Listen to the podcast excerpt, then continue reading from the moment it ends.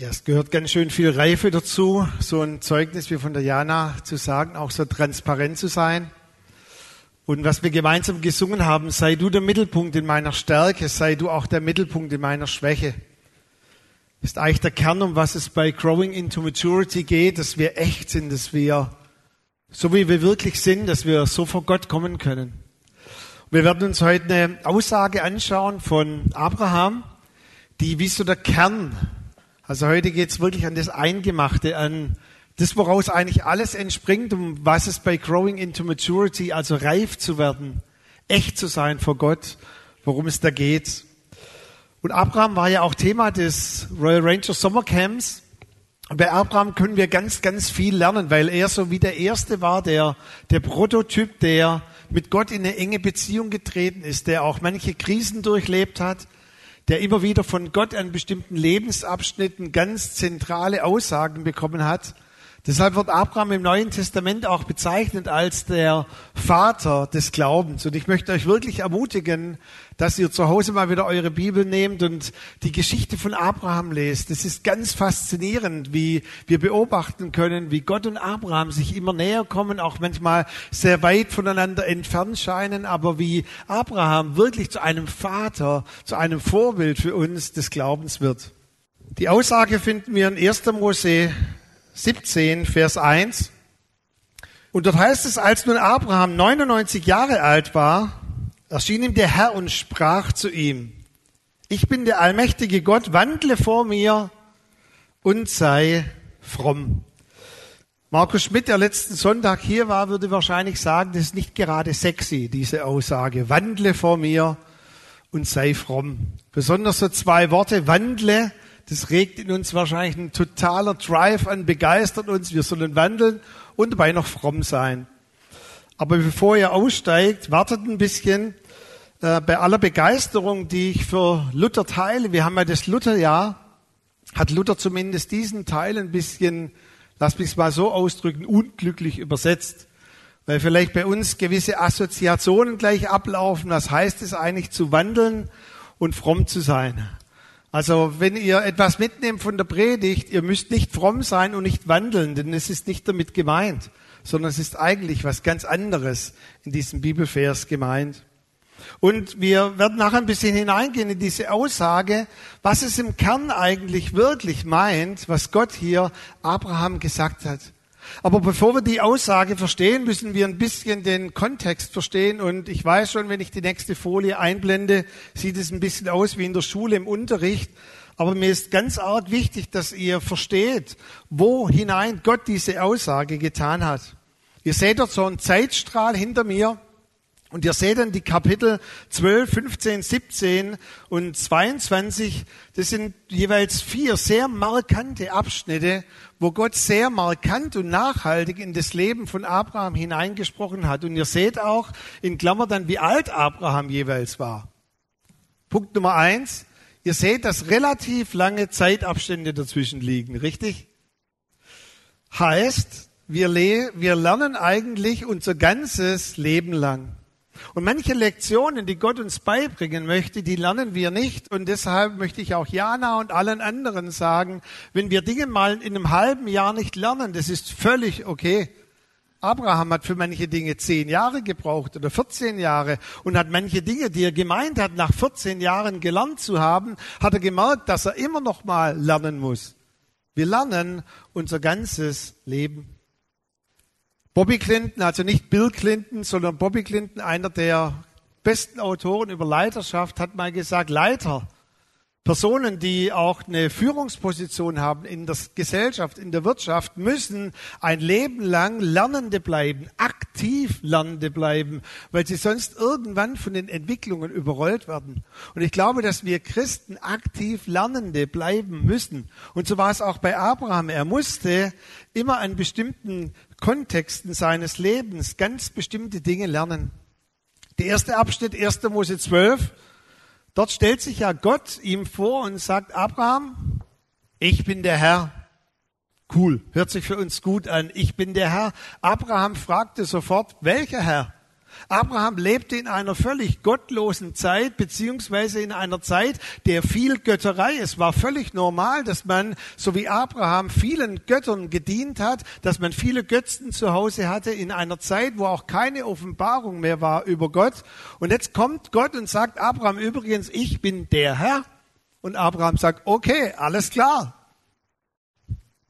Und dann sagt dieser Gott zu ihm, Geh aus deinem Vaterland, ich will dich zu einem großen, fetten Volk machen und ich will dich segnen und du sollst ein Segen sein.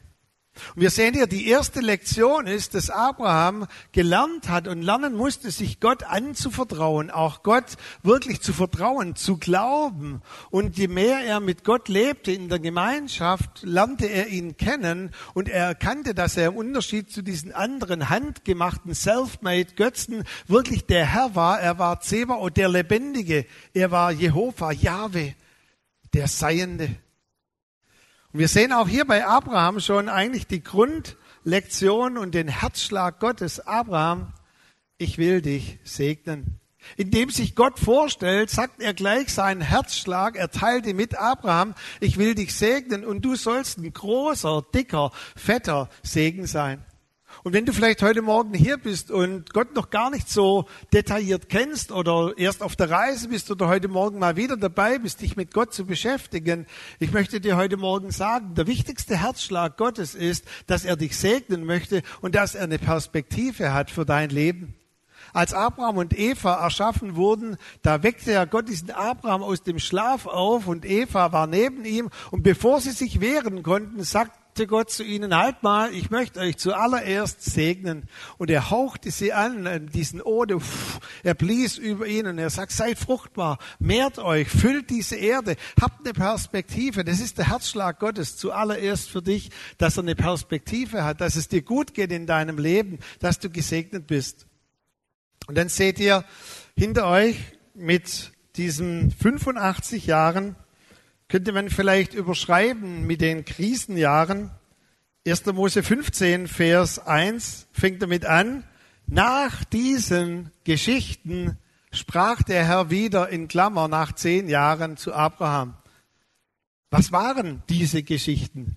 Wir haben es vorhin schon gehört, da war dieser Stress mit Lot, diese Trennung von Lot, es waren auch die Geschichten, wo Abraham in Ägypten war und weil dieser Mann, dieser König so scharf war auf seine Frau, hat er seine Frau Sarah als seine Schwester ausgegeben. Der Vater des Glaubens, ein Lügner.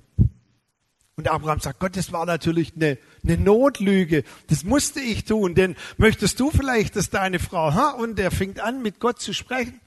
Und vor allem wartete er seit über zehn Jahren auf diesen verheißenen Sohn. Und dann kommt Gott zu ihm nach zehn Jahren mitten in der Krise und sagt, Abraham, übrigens, ich bin ein guter Vater, ich will dich belohnen, ich möchte, dass dir es gut geht. Und wir lesen in diesem Kapitel, Abraham fällt nicht auf seine Knie voller Anbetung, sondern er bleibt bockig stehen und sagt, Gott, womit möchtest du mich denn belohnen? Geht's dir eigentlich noch gut? Ich lebe hier, ich habe so viel Stress in meinem Leben, Stress mit meinem Verwandten Lot, ich habe Stress in der Umgebung und vor allem, hallo, vor zehn Jahren hast du mir mal einen Sohn versprochen. Das sind Jahre der Krise, Jahre der Enttäuschung, Jahre der Verbitterung, Zweifel. Und dann, wir wissen das, das Reden Gottes war ihm nicht genug, dass Gott nochmal sagt, Abraham, übrigens, ich habe dich nicht vergessen, bleib mir treu. Und Abraham geht zur Türe raus und in den nächsten Wochen schnappt er sich diese Magd Hagar und zeugt diesen Ismael und geht eigene Wege. Das war unser Vater des Glaubens. Dann der Vollständigkeit halber hinten die große Prüfung. Man weiß nicht genau, wie alt er da war, als er diesen Sohn Isaac, der dann geboren wurde, anscheinend opfern sollte. Und dann, ihr seht es eingekreist, jetzt mit 99 Jahren, nach, dieser anfänglichen Begeisterung über Gott, nach dem Kennenlernen von Gott, nach den Jahren der Krise, der Enttäuschung, der Verbitterung, nach auch den Jahren vielleicht mancher Ernüchterung, Jetzt mit 99 Jahren, übrigens der Sohn war immer noch nicht geboren, kommt diese ganz entscheidende Aussage, Abraham, wandle vor mir und sei fromm. Ich habe es vorhin schon gesagt, dieses Wort wandeln, was heißt es eigentlich, wandle vor mir? Und dann auch noch fromm. Ich möchte hier niemanden im Raum irgendwie bedrängen, kompromittieren, aber ich habe zum Wort fromm ein ganz vielleicht gespaltenes Verhältnis.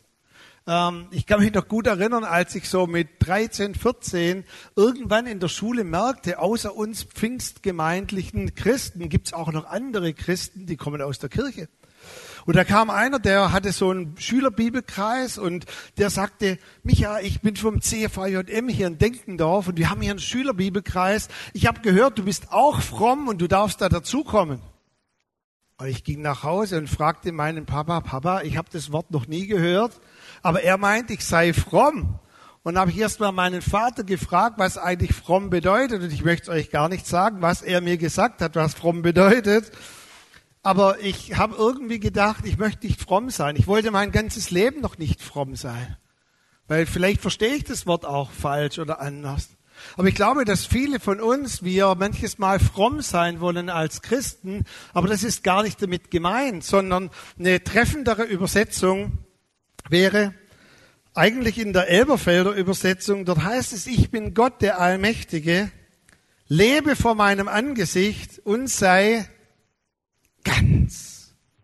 Sei ganz mit mir oder sei ganz bei mir. Die gute Nachricht gibt auch sehr treffend wieder, führe dein ganzes Leben in enger Verbindung mit mir und halte dich ganz eng an mich. Die erste Aussage, die eigentlich Gott hier sagt, lebe vor meinem Angesicht. Und es ist nicht interessant, dass in dem aaronitischen Segen, also in dem Segen des Volkes Israel, wo die Priester ihnen mehrmals zugesprochen haben und übrigens sie auch selber mehrmals am Tag gebetet haben, der Herr segne dich und der Herr behüte dich, kommt zweimal vor, dass der Herr sein Angesicht über dir leuchten lässt. Und das Angesicht Gottes ist über dir, ist dir zugewandt. Abraham ich möchte, dass du zuallererst verstehst, dass mein Angesicht, mein Gesicht dir zugewandt ist. Und zwar 24 Stunden rund um die Uhr. Mein Angesicht ist dir die ganze Zeit zugewandt, Abraham. Und ich möchte, dass du vor allem verstehst, mein Angesicht bleibt dir auch zugewandt. Wenn du vielleicht dich von mir abwendest, dann drehe ich mich nicht auch um wie eine beleidigte Leberwurst, weil ich bin schon growing into maturity durch Abraham. Mein Angesicht bleibt dir zugeneigt. Und Abraham, ich möchte, dass du auch begreifst, dass mein Angesicht dir zugeneigt bleibt, selbst wenn du enttäuscht bist, wenn du verbittert bist. Abraham, mein Angesicht bleibt dir auch zugeneigt, wenn du eigene Wege gehst. Meint ihr, Gott hat sich abgewandt von Abraham, als er diese eigene Wege ging mit Hagar und er hat sich abgewandt und sagt, so, jetzt bin ich aber beleidigt, sondern er bleibt ihm zugewandt. Und das Angesicht Gottes bleibt auf uns. Wenn Gott sich von uns abwenden würde, liebe Geschwister, liebe Freunde, dann hätten wir keine Chance mehr, überhaupt zurückzukommen zu Gott. Er lässt die Türe niemals zu, die Türe zu ihm bleibt immer offen.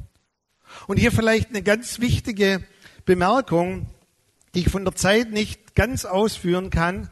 Aber wir haben ja alle als brave, evangelikal sozialisierte Christen gelernt, dass Sünde uns von Gott trennt, oder? Das haben wir ja intus. Sünde trennt uns von Gott. Und dann lernen wir die vier geistlichen Grundgesetze und dann ist da diese mächtige Kluft zwischen uns und Gott und wir implizieren damit, wann immer wir sündigen, sind wir getrennt von Gott. Darf ich dir mal so heute Morgen sagen, Sünde trennt vielleicht dich von Gott, weil Scham auf dir ist, weil diese, dieses innere, diese innere vielleicht Stimme in dir ist, die dir genau sagt, man nennt es auch das Gewissen, das dir genau sagt, oh Mann, ich habe was falsch gemacht. Sünde trennt vielleicht dich von Gott, aber Sünde trennt niemals Gott von dir. Und das ist ein riesiger Unterschied. Sünde trennt niemals Gott von dir. Woher weiß ich das? Weil im Epheserbrief in anderen Teilen des Neuen Testamentes steht, dass Gott ein für alle Mal alles Trennende, alles, was uns irgendwie abhalten könnte von Gott, hat er weggenommen. Und deshalb brauchen wir auch eine neue Offenbarung für die Lebensabschnitte, wo wir vielleicht sogar sündigen, dass Gott sich immer noch nicht von uns abwendet. Das Angesicht Gottes bleibt dir zugewandt, wie das Angesicht des sogenannten verlorenen Sohnes, des Vaters, der die ganze Zeit Mit seinem Angesicht Ausschau gehalten hat. Wann kommt er wieder zurück? Und er hat eben das Angesicht auch dann zugewandt, als er wusste, dass er alles Geld verprasst hat, dass er bei den Schweinen lag, dass er bei den Huren war. Das Angesicht Gottes blieb zugewandt. Sünde trennt vielleicht dich von Gott in deinen Emotionen, aber Gott bleibt dir zugewandt. Und jetzt kommt's. Sei doch bitte, Abraham, ganz mit mir. Und ich hoffe, dass ich das richtig ausspreche, sonst können nachher die, die besser Hebräisch können. Dort heißt dieses Wort geschrieben Tamim, aber ausgesprochen Tavmem. Dieses Wort bedeutet so viel wie ganz, ganzheitlich, vollständig und es bedeutet eben auch vollkommen. Seht und jetzt saß Luther davor, auch in der Übersetzung, und das Hebräische ist enorm reichhaltig. Und Luther entschied sich, diesen Weg zu gehen, sei vollkommen vor mir, im Sinne von sei fehlerlos vor mir. Das ist aber gar nicht, was eigentlich damit gemeint ist, sondern es heißt, sei ganzhaftig, sei ganz vor mir, sei vollkommen in der Art und Weise, grenze nichts aus deinem Leben aus, aus der Beziehung von mir. Abraham, bring alles vor mich. Lebe ganz, lebe authentisch, lebe so, wie du wirklich bist mit mir. Es gibt im Neuen Testament, im 1. Korinther 7, Vers 5, ein Bibelvers, und der bezieht sich auf Ehepaare. Und dort schreibt Paulus, entzieht euch nicht voneinander. Und natürlich geht es dort auch um Sexualität, dass wir uns nicht voneinander entziehen sollen, aber es geht um wesentlich viel mehr. Paulus schreibt zu den Ehepaaren so viel wie haltet nichts voneinander zurück. Das Wort ist sogar noch krasser. Wenn ihr etwas voreinander vorenthaltet, also als Ehepaare Geheimnisse voreinander habt, dann entfernt ihr euch innerlich voneinander. Und dort ist sogar das Wort so viel wie Raub. Ihr beraubt einander. Also beraubt nicht einander, indem ihr durch Abfallen von Kommunikation, indem ihr Geheimnisse habt voreinander. Denn wenn ihr euch voneinander enthaltet, einander beraubt, dann könnt ihr gar nicht mehr ganz sein. Und diesen Vergleich nun sagt eigentlich Gott zu Abraham, Abraham, hab keinerlei Geheimnisse vor mir.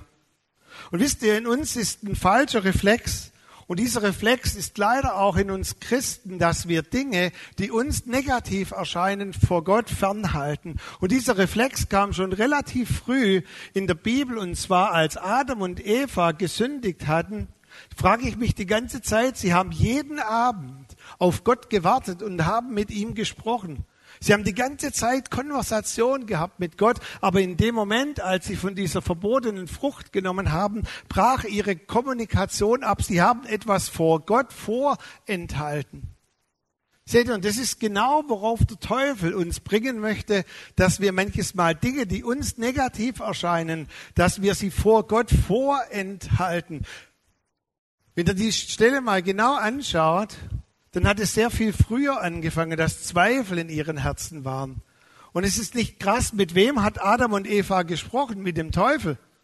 Sie haben mit dem Teufel diskutiert und der Teufel hat zu ihnen gesagt, ach was, Gott hat doch nicht gesagt und so eng müsst ihr das nicht nehmen. Warum? Weil sie gemeint haben, dass vielleicht manche zweifelnde Bereiche in ihrem Herzen, auch manche vielleicht Bitterkeit, was will der eigentlich da oben? Warum sagt er, diese eine Frucht dürfen wir nicht nehmen? Und sie haben angefangen, mit dem Teufel zu sprechen. Das heißt, vor Gott etwas vorzuenthalten. Ich kann mir das gar nicht ausmalen, was gewesen wäre, wenn sie ganz vor Gott gewesen wären. Wenn Gott eines Abends gekommen wäre und zu Eva gesagt hätte, Eva, wie geht's dir?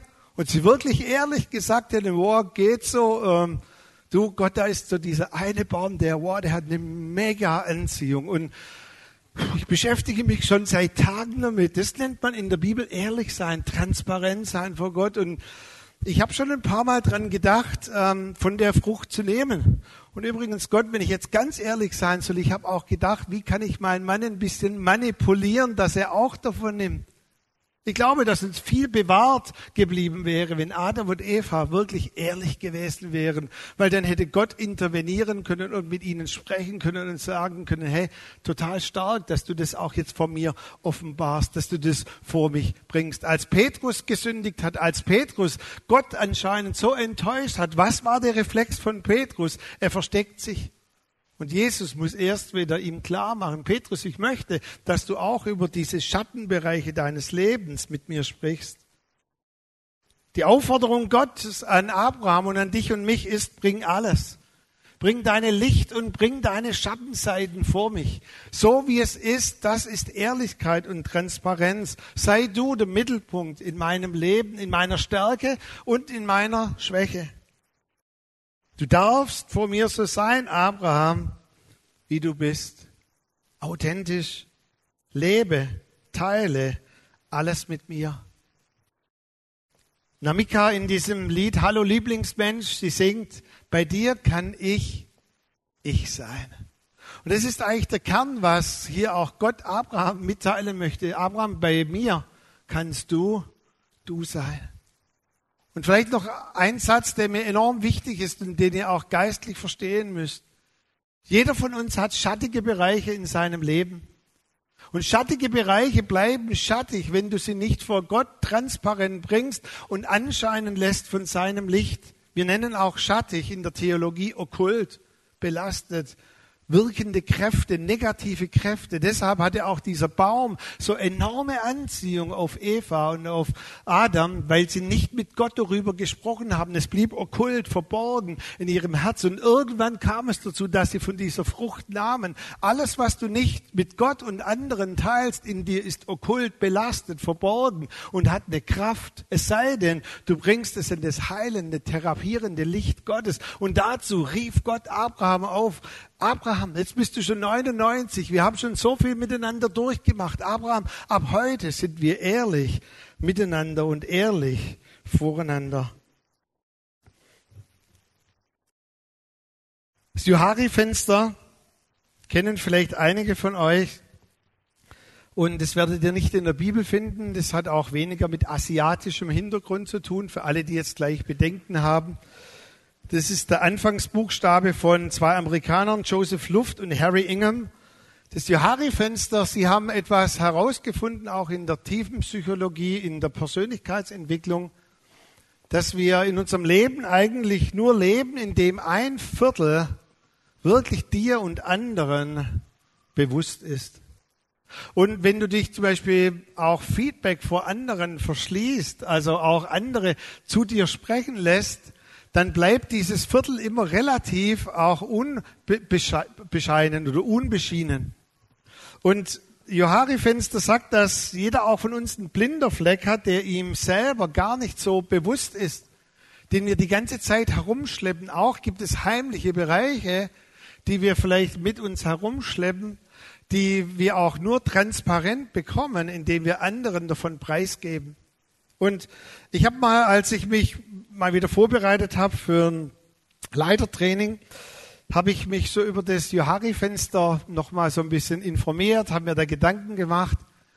Und dann merkte ich, wie der Heilige Geist zu mir sprach, Micha, das wäre eigentlich auch wie so eine gute Schablone über dein Herz mal drüber zu halten. Wo gibt's Bereiche, die vielleicht ein blinder Fleck sind oder wo sind auch Bereiche, die du auch verheimlichst vor anderen, vor mir?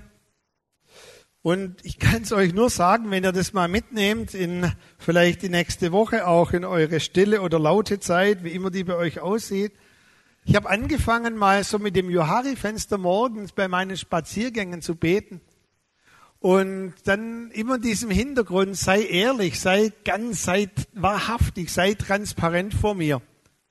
Dann habe ich angefangen, so mit Gott zu sprechen und dann bin ich an einen Punkt gekommen und ich habe gesagt, Gott, da ist ein bisschen Wut in meinem Herz. Fällt einem ja nicht so leicht, vor allem als Pastor zuzugeben, ich bin wütend. Und dann habe ich so gemerkt und gesagt, richtig, das bist du. Dann habe ich weitergebetet und dann merkte ich, wie Gott zu mir sprach, Micha, du bist nicht nur wütend, sondern möchtest du wissen, woher diese Wut kommt? Morgen beim Spaziergang. Und Gott sagt, okay, dann morgen. Und ich lief wieder, hatte schon vergessen Und dann war doch mal das Thema Wut so und Gott sagt, möchtest du wissen, woher die Wut kommt? Ach, du hast es nicht vergessen. Schade. Und dann sagte Gott, du bist neidisch, daher kommt diese Wut. Ich als Pastor neidisch. Worauf bin ich denn neidisch? Und dann hat Gott gesagt, sei doch einfach mal ehrlich, Micha. Du bist doch auf jenes und das neidisch und auf diese Dinge und das macht dich wütend. Und ganz ehrlich, es ist da in dir, ob du möchtest oder nicht. Und das ist der springende Punkt. Diese Dinge sind in uns da, ob wir das möchten oder nicht, ob wir darüber reden oder nicht. Sie sind in uns. Psychologen lehren uns, dass wir, jeder Mensch hat anscheinend fünf Grundgefühle, die Menschen sind. Ich, wegen der Zeit, ich mache nur eine Klammer auf. Ich glaube, dass in einem wiedergeborenen Christen, der die Frucht des Geistes in sich trägt, noch ein paar Gefühle mehr sind. Aber diese Gefühle sind eben auch, wenn wir wiedergeboren sind, immer noch in uns. Und ihr seht die Gefühle hier aufgelistet. Dort ist eben auch dann manches Mal Wut in uns. Es ist Trauer, Angst, Scham und Glück. Und wenn ich manches Mal das so in Seminaren bisschen präsentiere, dann wird mir manches Mal begegnet und gesagt, da ist ja nur ein Gefühl positiv. Glück. Ach so, die anderen sind negativ. Wo steht es? Leute, wir sind Menschen. Wir müssen damit umgehen, dass wir manches Mal Wut, Trauer, Zorn, Scham in uns haben. Wo steht denn, dass wir als christlich sozialisierte Menschen nur noch Glück in uns haben sollen? Wir haben eben diese andere Gefühle auch in uns. Der springende Punkt heute Morgen ist, dass wir mit diesen Gefühlen transparent und ehrlich umgehen vor unserem Gott. Weißt du, unsere Seele, unser Herz ist wie so ein Instrument. Und das sind Seiten in uns und diese Seiten sind unsere Gefühle. Und wenn etwas in dir ist, was da ist, was eh da ist, du es aber nicht zugibst und transparent vor anderen, vor Gott bringst, dann nennt man das Verstimmtsein. Und für alle die, die euch in Musik auskennt oder wenn jemand hier ist, der das absolute Gehör hat, oh, verstimmtes Instrument ist ziemlich krass. Und wenn wir eben nicht stimmig sind, das heißt authentisch sein, heißt nichts anderes wie stimmig sein. Dass das, was in unserem Herz ist, durch unsere Augen, durch unsere Emotionen, durch unsere E-Mails, durch unsere iMessages, durch unser Herz durchkommt. Und ich sag dir, wenn du immer wieder Stress hast, in dem Menschen sagen, ja, aber ich sag doch eigentlich, ich meine es doch gar nicht so. Du meinst es nicht so, aber die verstimmte Seiten deines Herzens meinen es so. Wenn der Wut Menschen, die manchmal innerlich wütend sind, nicht ausgesprochene Dinge in sich haben, dann sind dort auch manchmal Dinge wie, wie Sarkasmus, Zorn, alle diese Dinge. Das kommt immer durch, ob du möchtest oder nicht. Das bedeutet, stimmig zu sein. Authentisch gleich stimmig, gleich transparent. Wenn wir es vor Gott und vor Menschen bringen, dann sind wir wirklich wahr haftig, wie es die Bibel nennt. Denn wir bringen wirklich, was in uns ist, vor unseren Gott und wir werden stimmig. Und die Aufforderung an Abraham war, Abraham, bring doch jetzt mal alles vor mich. Wisst ihr, und bei Abraham hat sich ganz schön viel aufgestaut in 14 Jahren, wo er auf diesen verheißenen Sohn gewartet hat. Da hat sich viel aufgestaut in diesem Missgeschick, selbst als der Sohn denn da war, mit Ismael. Er hat einen großen Fehler begangen. Und Gott sagte zu Abraham, Abraham, sprich doch bitte mit mir auch über deine Fehler. Sprich mit mir über Ismael. Sprich mit mir über deine Motive, sprich mit mir über deine sexuellen Fantasien, sprich mit mir über alles. Warum? Mein Angesicht ist dir eh zugewandt, ich sehe es doch eh. Und ich glaube, dass wir eine ganz neue Art von Transparenz brauchen, auch vor Gott. Bring alles, bring alles vor mich, führe dein Leben in enger Verbindung mit mir. Halte dich ganz eng an mich. Letztes Beispiel. Menschen, die Mutter Teresa begegnet sind, ihr habt hier ein Bild, die sprachen bei ihr von einer enormen Ausstrahlung, die auf ihr war. Auch von einer enormen, vielleicht Charisma, das von ihr ausging. Und Menschen waren nicht nur von ihrem Lebenswerk angetan, sondern ich habe jetzt wieder eine Biografie gelesen. Selbst Staatsmänner, die ihr begegnet sind, sagten, was hat diese Frau für eine enorme Ausstrahlung? Weißt du, wovon diese Ausstrahlung bei Mutter Teresa kam? dass sie ehrlich war und transparent war. Sie hatte mehrere Beichtväter, denen sie Briefe geschrieben hat und man hat manche davon auch nach ihrem Tod erst gefunden.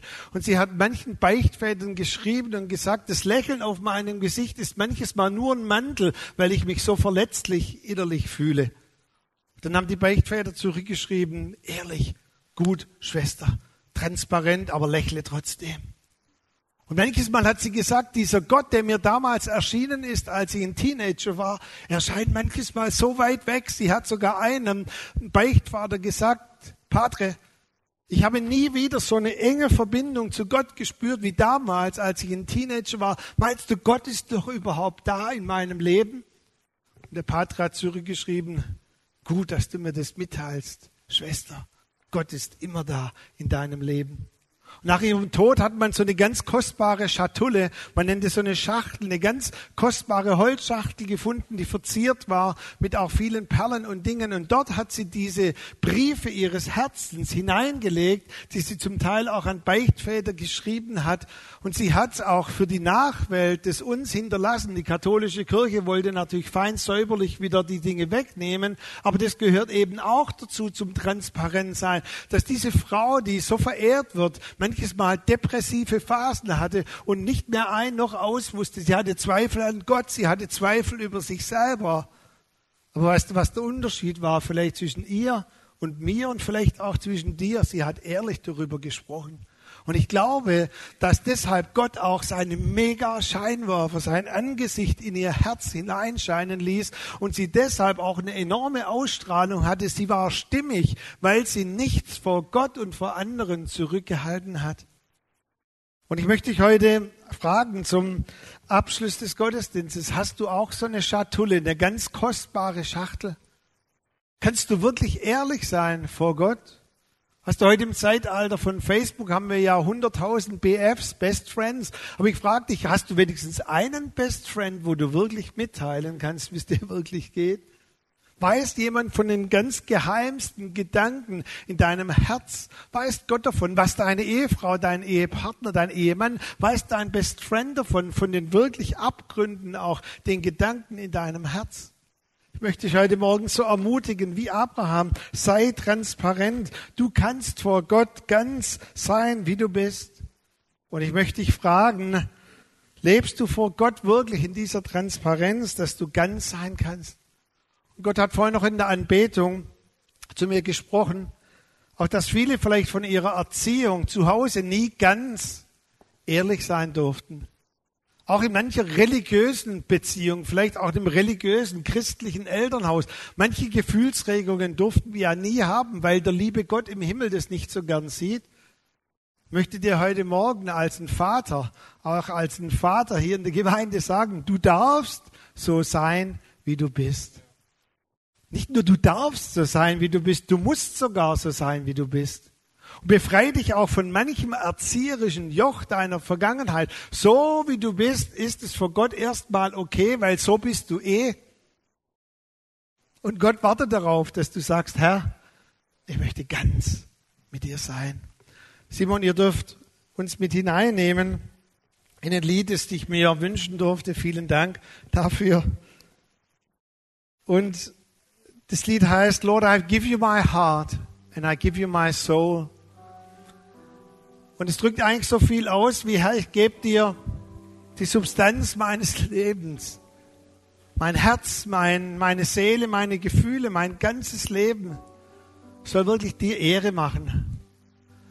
Und ich möchte dich heute Morgen einladen, wenn du diesen Gott noch überhaupt nicht kennst, dann geh noch mal an die erste Stelle, was Gott zuerst gesagt hat. Ich will dich segnen. Ich möchte, dass dein Leben eine Perspektive hat. Für die von uns, die wir Gott schon länger kennen, ich habe irgendwie den Eindruck gehabt, dass wir Gott heute Morgen eine Antwort geben sollten. Ich glaube, dieses Lied ist, das ist ganz schön harter Tobak, wenn wir das wirklich meinen. Ich gebe dir alles. Jeder Bereich, meine verborgenen Gedanken, alles soll dir Ehre machen, Herr. Ich übergebe dir auch alles. Ich anvertraue dir alles, Herr ich möchte eigentlich für dich leben. Und dann kommt es in diesem Lied, ich möchte ganz für dich leben. Und vielleicht können wir es heute Morgen so machen, weil auch die Zeit ein bisschen fortgeschritten ist, dass ihr uns mit diesem Lied dient. Und wenn du während dem Lied empfindest, dass du heute Morgen ein Zeichen setzen solltest, dass du in deinem Platz aufstehst, einfach während wir das Lied singen und sagst, Herr, ich, ich möchte einfach vor dir ganz sein. Ich, ich möchte es auch zeigen, dir der unsichtbaren Welt. Ich möchte ganz sein vor dir. Und ich spreche dir das nochmal zu. Du darfst ganz sein vor Gott. Lass auch alle erzieherischen, christlich sozialisierten Dinge hinter dir. So wie du bist, darfst du vor Gott sein.